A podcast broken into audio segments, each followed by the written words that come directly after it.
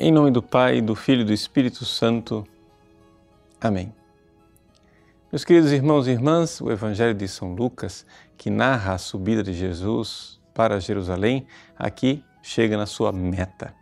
Jesus finalmente chega diante da Cidade Santa, contempla aquela cidade e chora.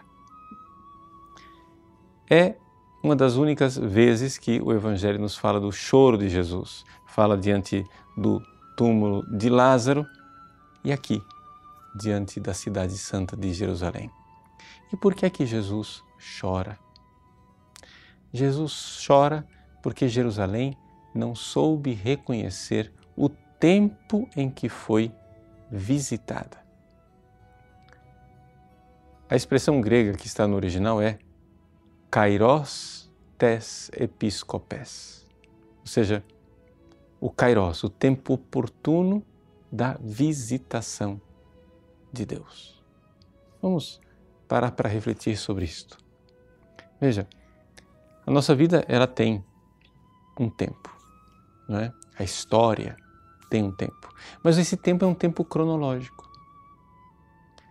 É diferente quando você tem uma árvore não é que, sei lá, essa árvore já tem 20 anos de história, mas ela, que tem 20 anos de cronos, de tempo cronológico, chega a um certo ponto que ela tem um tempo diferente.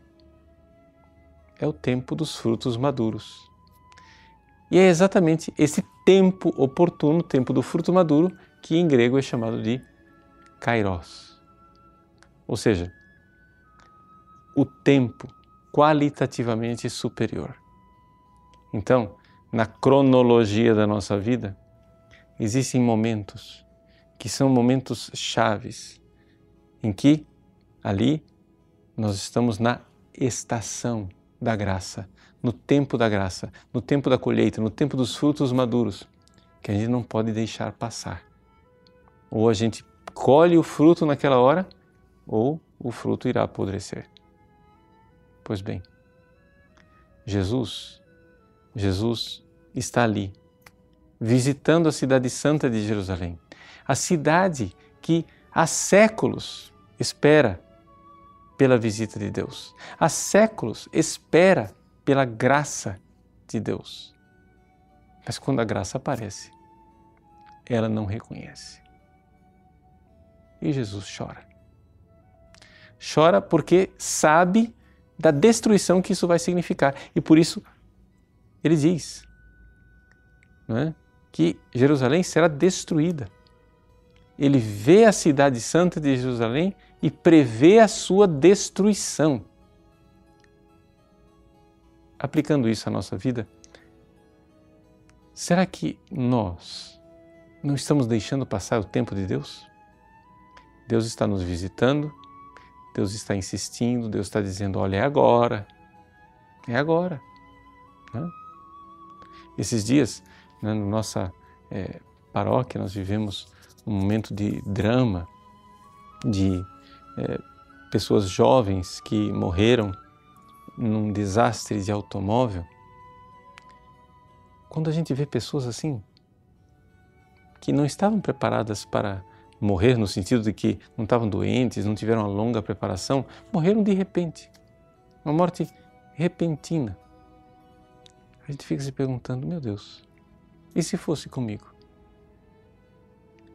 E se Deus tivesse me chamado naquele dia? Eu estaria pronto?